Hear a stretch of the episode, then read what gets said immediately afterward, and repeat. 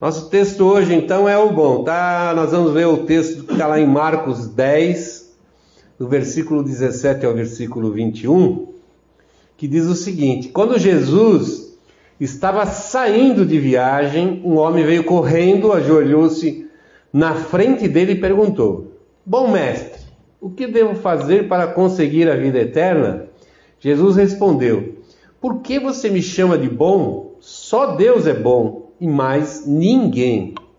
Você conhece os mandamentos? Não, ma não mate, não cometa adultério, não roube, não dê falso testemunho contra ninguém, não tire nada dos outros, respeite seu pai e a sua mãe. Mestre, desde criança eu tenho obedecido a todos esses mandamentos, respondeu o homem. Jesus olhou para, para ele com amor e disse: Falta mais uma coisa para você fazer. Vá, vende tudo que tem e dê o dinheiro aos pobres, e assim você terá riquezas no céu. E depois venha e me siga. Vamos orar, curva a sua cabeça. Fale com Deus agora, fala que você quer entender. Você veio aqui porque você quer ouvir a voz de Deus e saber, entender o que Ele quer falar com você, o que Ele quer falar na sua vida, o que Ele quer falar no seu coração, o que Ele quer falar na sua mente. Fala assim, Senhor, eu quero abrir meu coração agora, eu quero, eu quero tirar todo, todo e qualquer coisa que esteja de alguma maneira sendo um impedimento. Impedimento na minha vida, muitas vezes coisas pequenas, banais, são impedimentos. Para que o Senhor fale conosco. E como disse Jesus, a gente tenha ouvidos para ouvir. E aí o que nós queremos nessa noite é ter ouvidos para ouvir, por isso nós vamos orar pedindo a graça de Deus. Pai, em nome de Jesus, nós colocamos na tua presença agora a nossa vida. Colocamos a nossa mente aberta agora à voz do teu Espírito, o nosso coração totalmente sensível, ó Deus. Queremos sair daqui, ó Deus, crendo de fato e de verdade na tua palavra, esclarecidos, ó Deus, da nossa falsa, falta de entendimento muitas vezes, Senhor, e percebemos na tua palavra, nos, Senhor, nos detalhes da tua palavra, Senhor, as, as coisas importantes da tua revelação, as coisas que tu é, falasse, nos mostrasse, nos ensinasse, porque são extremamente importantes, são vitais para a nossa fé. São, são situações chaves, ó Deus, para a nossa vida espiritual, nossa vida cristã, e por isso nós clamamos a Ti nessa noite que, pela Tua infinita misericórdia, essa sabedoria que nos falta, Tu nos dê através do Teu Espírito Santo, que Ele encha a nossa vida agora, a nossa mente, abra bem os nossos ouvidos, Senhor, a voz, Senhor, a voz da Tua palavra. Nós oramos e agradecemos em nome de Jesus Cristo. Amém e amém. Esse é um texto muito, é, muito conhecido. É uma das. É, de, de, vários momentos de Jesus Cristo, é, quando as pessoas procuram Jesus, às vezes querendo ouvir alguma coisa, já vai pré-determinada. O que quer ouvir, o que quer receber, o que quer Deus, que o Senhor faça na vida dela. E muitas vezes, se isso não acontece, a gente fica extremamente frustrado. A gente sente, falta um. Puxa vida, por quê, né? Por quê?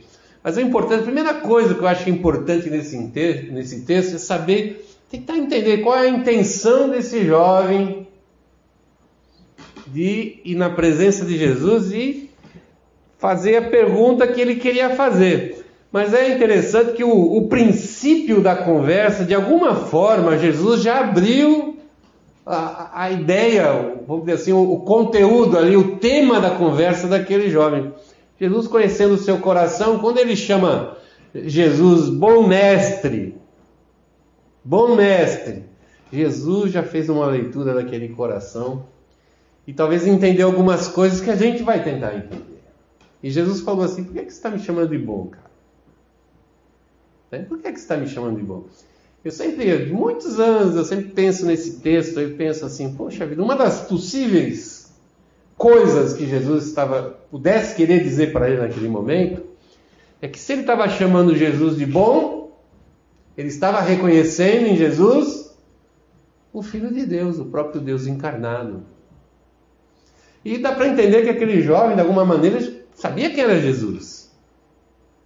Sabia, conhecia muito da palavra de Jesus. Ele não estava ali atrás de sinais, atrás de pão, como muitas pessoas faziam. Ele estava ali com um propósito diferente, um entendimento diferente. Era alguém que entendia, sabia o que Jesus pregava, que Jesus pregava o caminho da salvação, que Jesus pregava o evangelho da salvação e que ele mostrava um caminho diferente do caminho que eles pensavam que fosse o caminho único de Deus, que é o caminho lá da lei de Moisés. Por ser judeu, esse jovem com certeza conhecia a lei de Moisés muito bem. Muito bem. A gente já viu isso em, em outros estudos aí. Uma criança judia com 12 anos de idade, ele já entendia quase que tudo da palavra de Deus dos ensinamentos da lei do Velho Testamento. Ele só não sabia interpretar ainda, porque não se dá para uma criança, uma criança de 12 anos não é possível interpretar absolutamente nada, né? Mas ele já tinha o conhecimento, já, já tinha decorado aqui. Então, quando ele chama Jesus de mestre, essa é uma possibilidade. Jesus fala assim: opa, se você está me chamando de, de mestre, vai ficar ainda mais importante a sua, a minha resposta. Se eu entendo que Jesus Cristo é o Senhor, é o Mestre, a resposta a qualquer questão da minha vida se torna muito mais importante. Concorda comigo? Se eu entender que Jesus Cristo é, sei lá, um.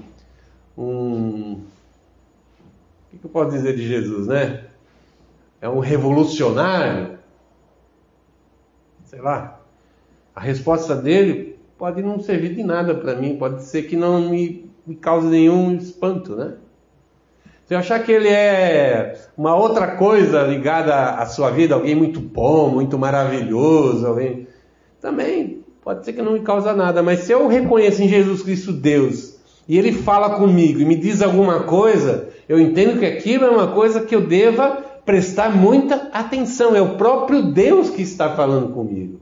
É o próprio Deus que está me direcionando a minha vida. Está dando né, a direção que eu devo seguir.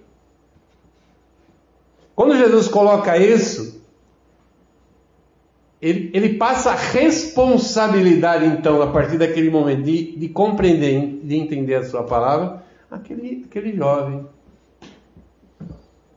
E Jesus já sabia como era o seu coração.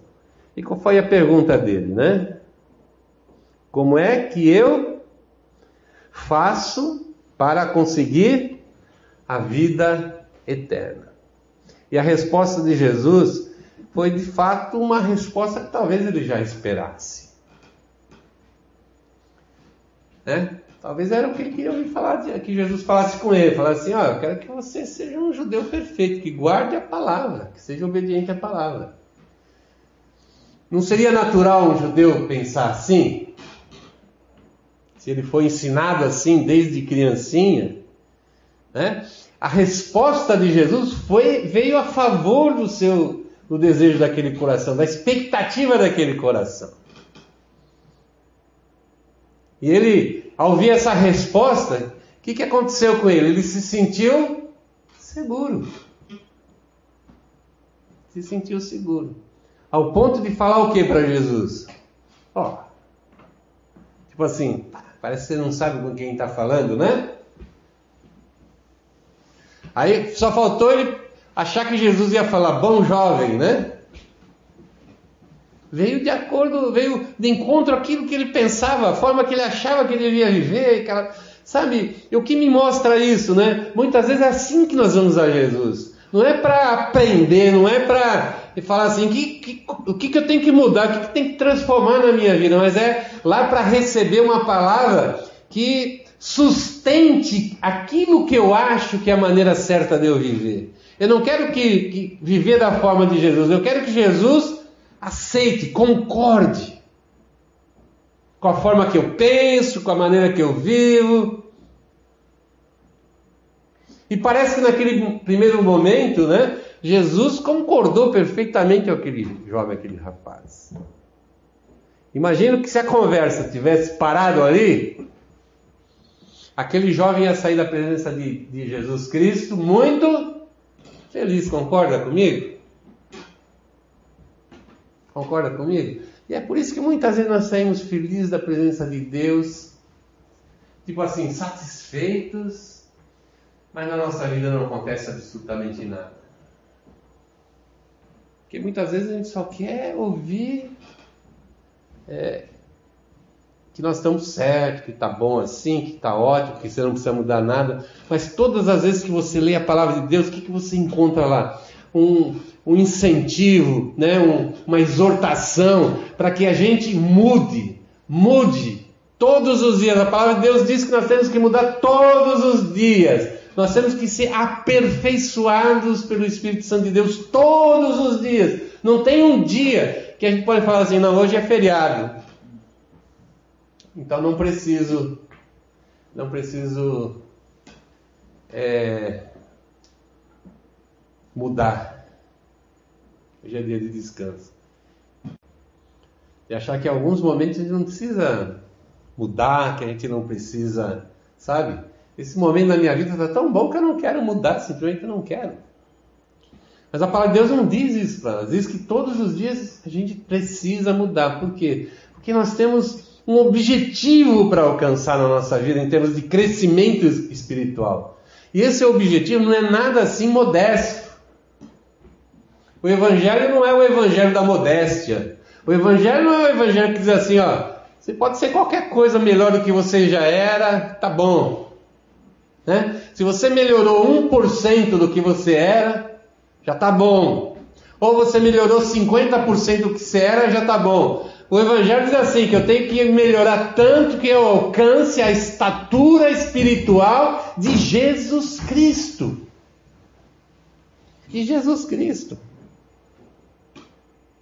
Então o grande problema é, é, é ter a medida para medir. Ter a régua para medir, uma régua que seja funcional, que seja verdadeira, que não nos engane, que não minta para nós e nos faça pensar como pensou esse jovenzinho. É interessante que Jesus não desdisse ele em nada. Você acha que se Jesus fosse fazer uma avaliação real e verdadeira, será que passaria a conversa desse jovem com Jesus? Jesus se conversasse uma horinha com ele ali, depois de uma hora perguntando como é a vida dele, o que, que ele fazia na vida dele, etc. Será que Jesus ia, depois de uma hora, ia falar assim: Eu concordo contigo. Realmente você obedece todos os mandamentos 100% do tempo, durante a tua vida inteira. Não, né, gente? Mas o ponto não estava aí. O ponto era outra coisa. Né? De alguma maneira, o que, o que Jesus estava falando com ele é qual o padrão que ele está usando. Né? Qual que é essa régua que você está usando?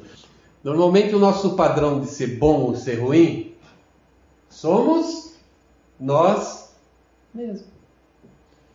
A gente costuma pensar assim: tem gente que é melhor que eu e tem gente que é pior. Pior.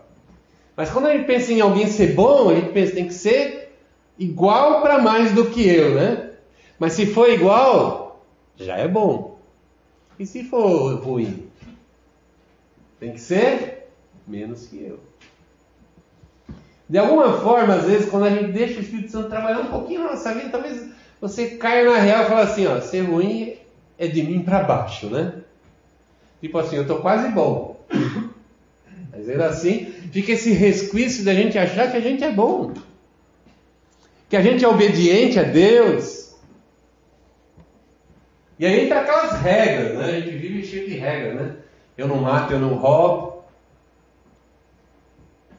É? Já ouviram alguém falar isso? Eu não mato, eu não roubo, como é que Deus vai me condenar? Como é que Deus vai me considerar ruim? E outras coisas também ligadas à, à, à fé, muito do crentez, né? Eu vou na igreja todo domingo, então, opa. Outro, eu leio a Bíblia todo dia. A gente é cheio, sabe, dessas colocações assim, achando que Deus vai se impressionar com a gente. achando que Deus vai falar assim, cara, eis o meu filho amado em quem eu me comprazo, simplesmente porque eu vou na igreja todo domingo. Ou faço alguma outra coisa religiosa, enfim. A gente é muito disso. Aquele jovem falou religiosamente, ele falou uma coisa que ele sabia que tinha que agradar a Deus, o que a gente tem que fazer? Segundo o Velho Testamento, a pessoa voltar para o padrão de Deus, ela tinha que obedecer à lei. Mas agora ele não estava conversando com Moisés, ele estava conversando com Jesus. E agora a gente tem que olhar diferente, né? Olhar pelos olhos de Jesus Cristo. A gente perguntar para Jesus: Jesus, o que, o que me falta? Porque Jesus respondeu para aquele jovem lá no versículo 21, ele respondeu o seguinte, assim, ó: Falta mais uma coisa para você fazer. Olha que interessante essa resposta de Jesus, né? Falta uma coisa para você fazer. Lembra da passagem de Maria e Marta?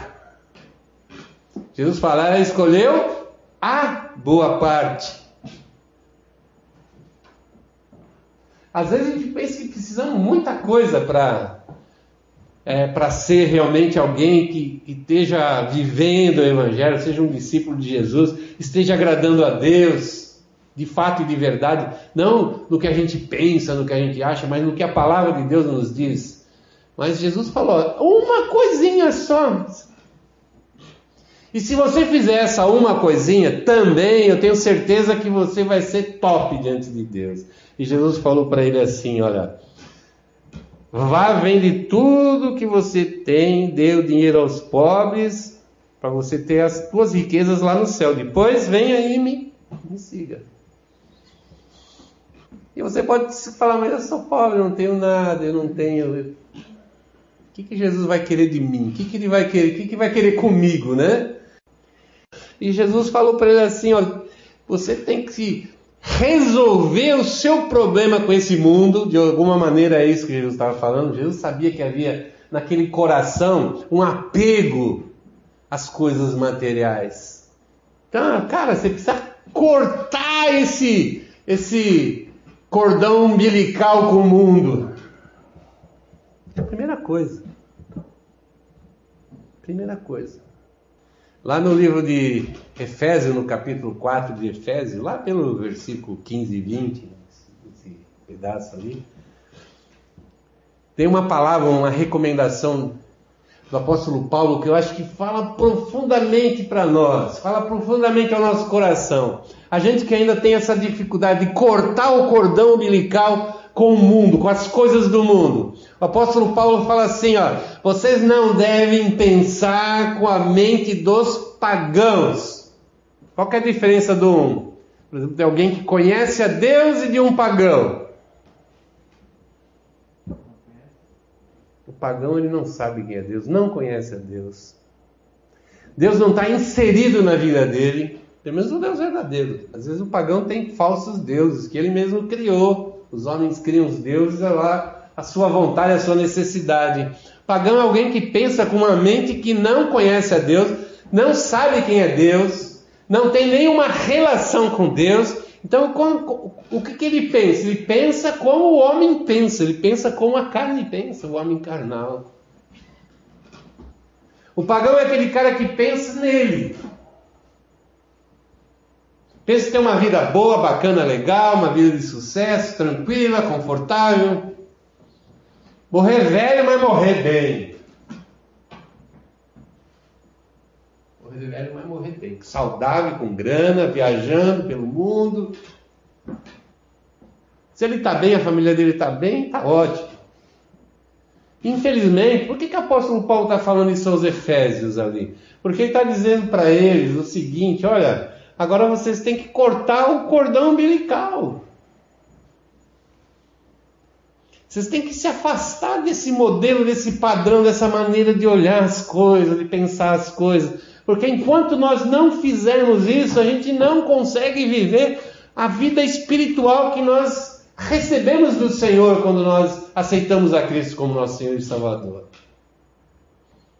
Eu não consigo viver a vida é, que Deus tem para mim em Cristo se eu continuar ainda com a mente mundana, a mente que se satisfaz no mundo, que todas as coisas que eu gosto estão no mundo, não estão em Deus, não estão em Jesus Cristo.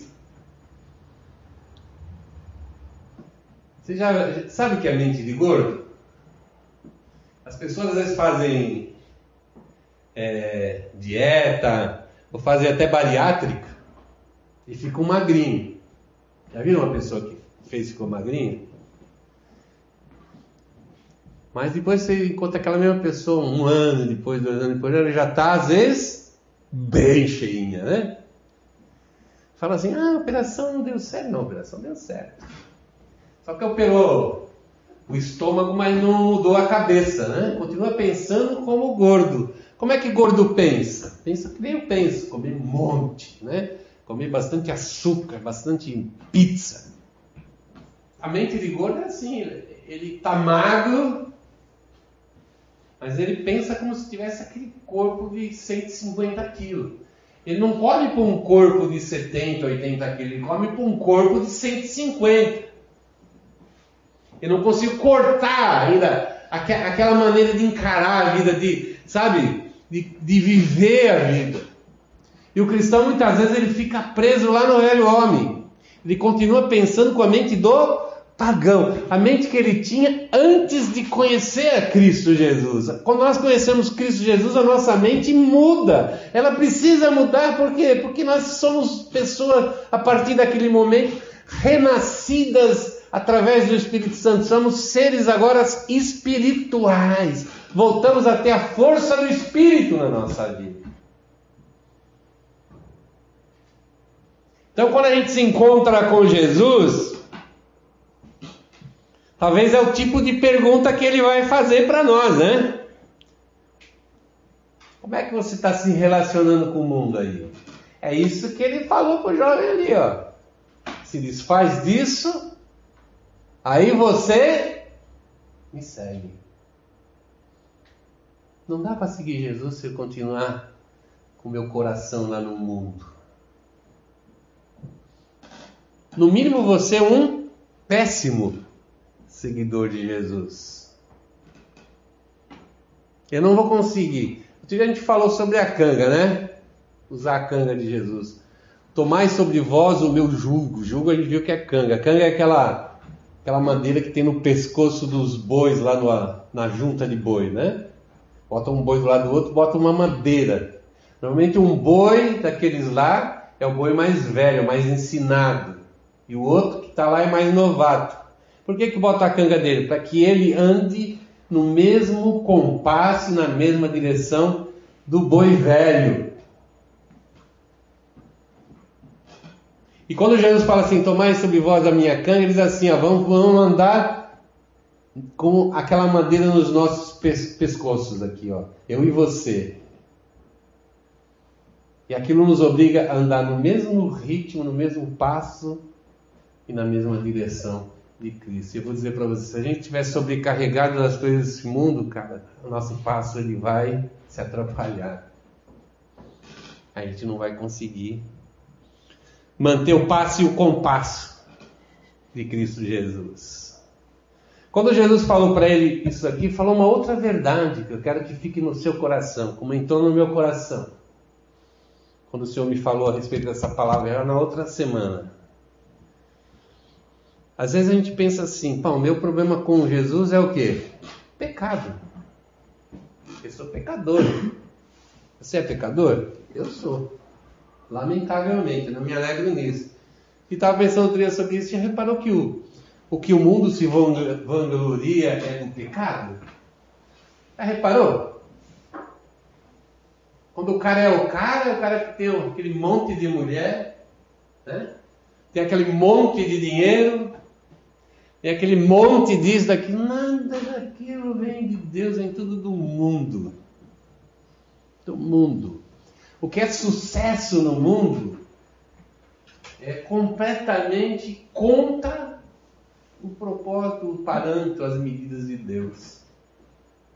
O homem, ele se vangloria no seu pecado. E Jesus, aquele jovem lá, a gente já falou, ele, com certeza ele era pecador, né? E Jesus não imputou aqueles pecados nele. Falou, não, cara, você é um baita um pecador, safado sem vergonha, né?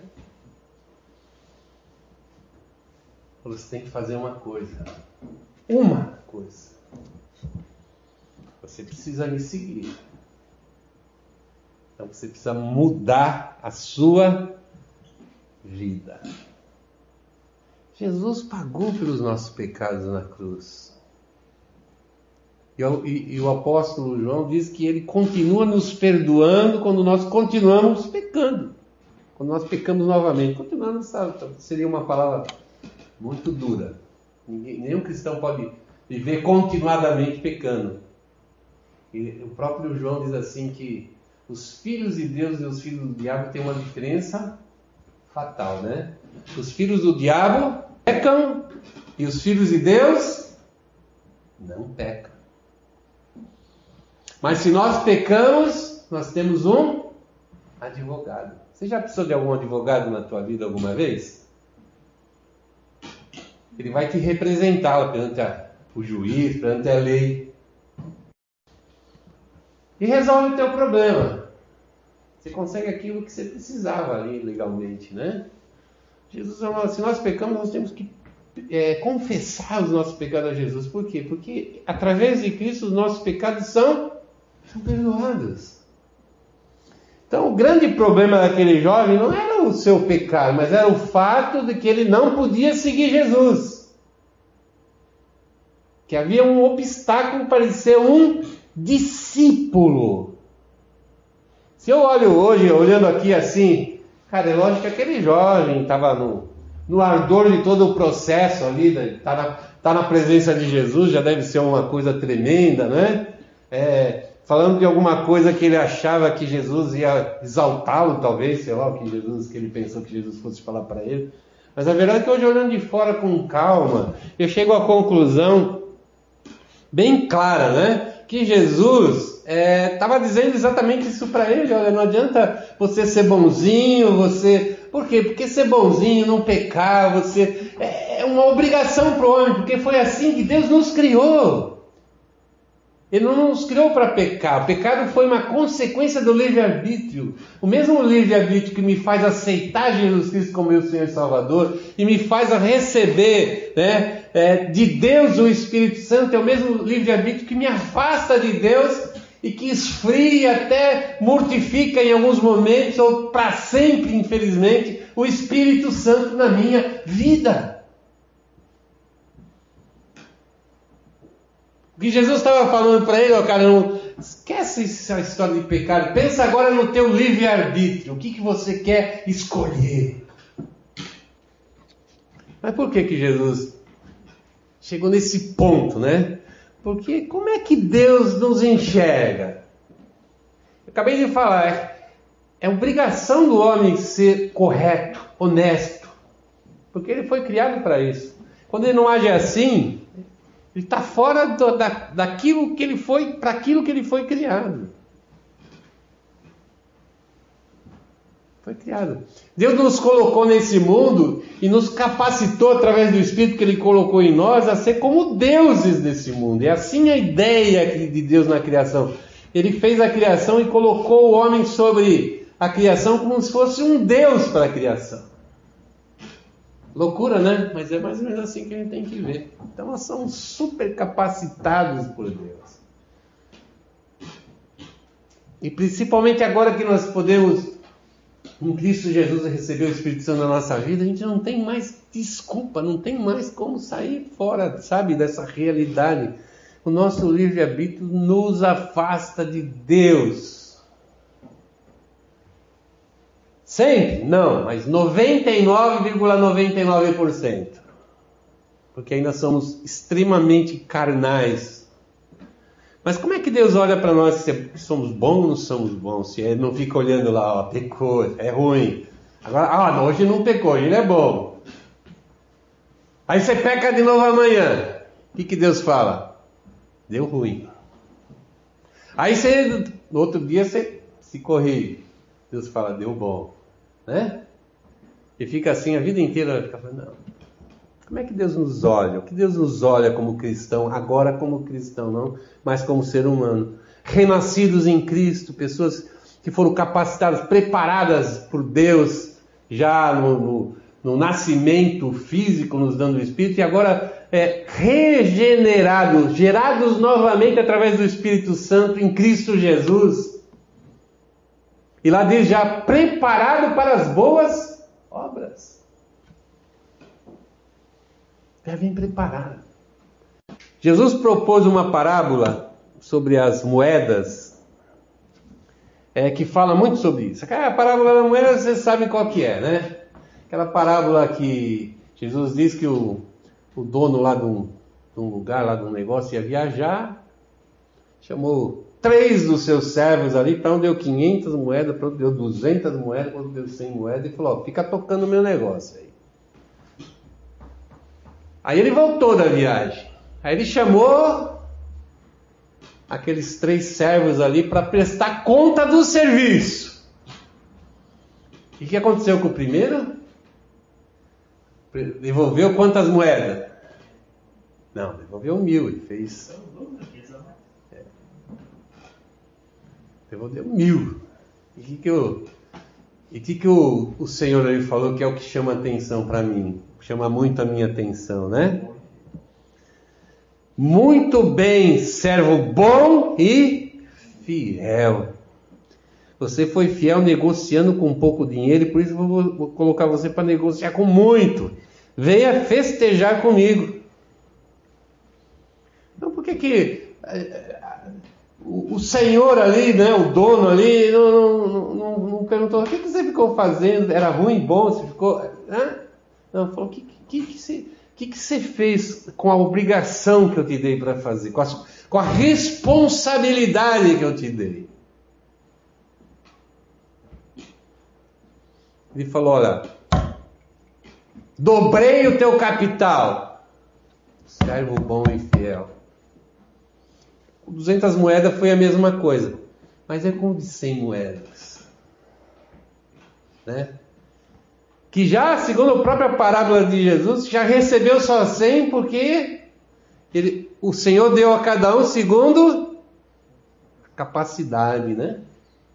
Segundo a avaliação que o próprio Senhor já tinha feito lá. Que deu 500 falou: Isso aqui eu acho que vai sair bem se eu der um pouco mais. O do, duzentão acho que era a média ali, né?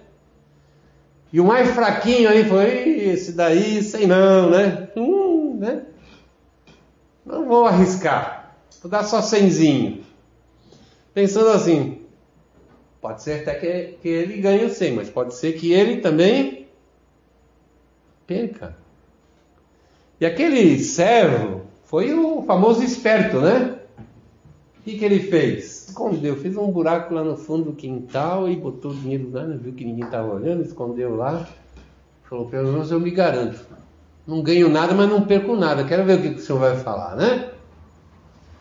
Achando que, quem sabe, que ele estava, pô, isso aí ficou ótimo isso que eu estou fazendo. Pô, esperto que eu sou. Nossa, eu sou o malandro agulha, né? Eu sou o espertão da todo mundo lá, correndo atrás para aplicar o dinheiro, tentar fazer aquilo render alguma coisa. Ele não. O senhor ficou sabendo dessa história, o que, que ele disse para esse? Olha o que ele disse: empregado mal e preguiçoso. Ele não perdeu o dinheiro do seu mestre, do seu patrão. Não, mestre, patrão. Do seu senhor, na realidade, que é assim que Jesus trata, né? Senhor e servo. Ele não perdeu o dinheiro. Mas o que aconteceu com ele? Olha mais o que aconteceu lá, né? Tirem dele o dinheiro e dê a quem tem mil moedas. E depois joguem fora na escuridão o empregado inútil empregado, o servo inútil. O que, que, que é um servo inútil? Aquele que não produz para o reino.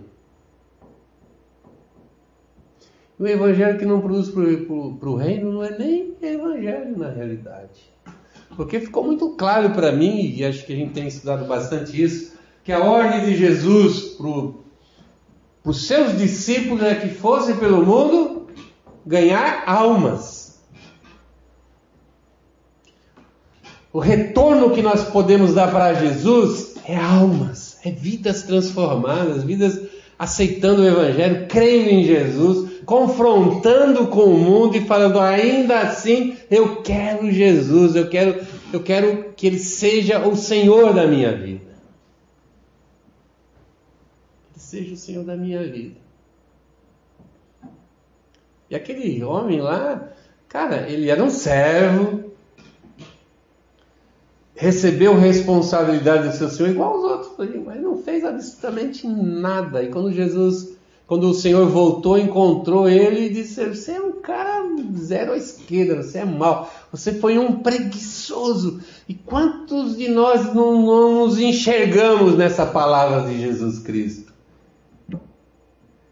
Preocupado assim, ai, mas eu não sou bom, ai, eu não sou bom, hoje eu sou bom, amanhã eu não sou bom. Mas não é isso que Deus está olhando para nós, não. Deus está olhando assim: o que, que você está fazendo com todo esse potencial que eu coloquei nas suas mãos? O Senhor não nos deu 500 moedas.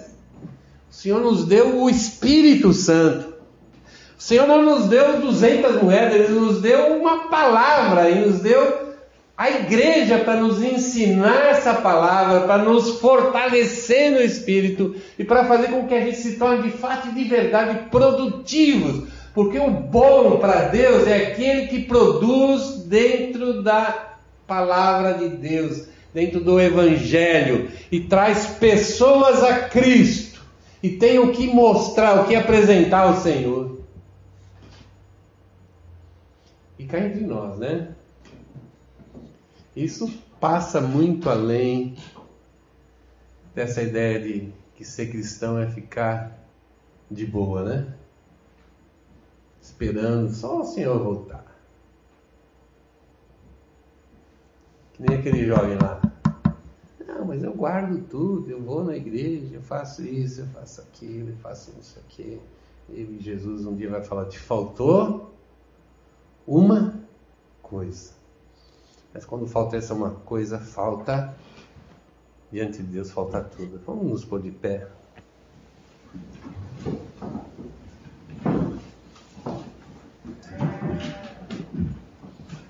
Somos servos úteis quando nós cumprimos o nosso papel de servo. Comece a pensar a sua vida, não pecados cometidos ou não cometidos. Comece a pensar na sua vida a utilidade que você tem, a responsabilidade de cumprir o seu papel de cristão, de influenciar o mundo influenciar as pessoas que estão ao nosso, nosso redor, às vezes dentro da nossa casa. Os ambientes onde a gente vive, trabalho, a vizinhança. Como é que teus vizinhos te conhecem ali como servo de Deus? Estão com uma pessoa legal, bacaninha,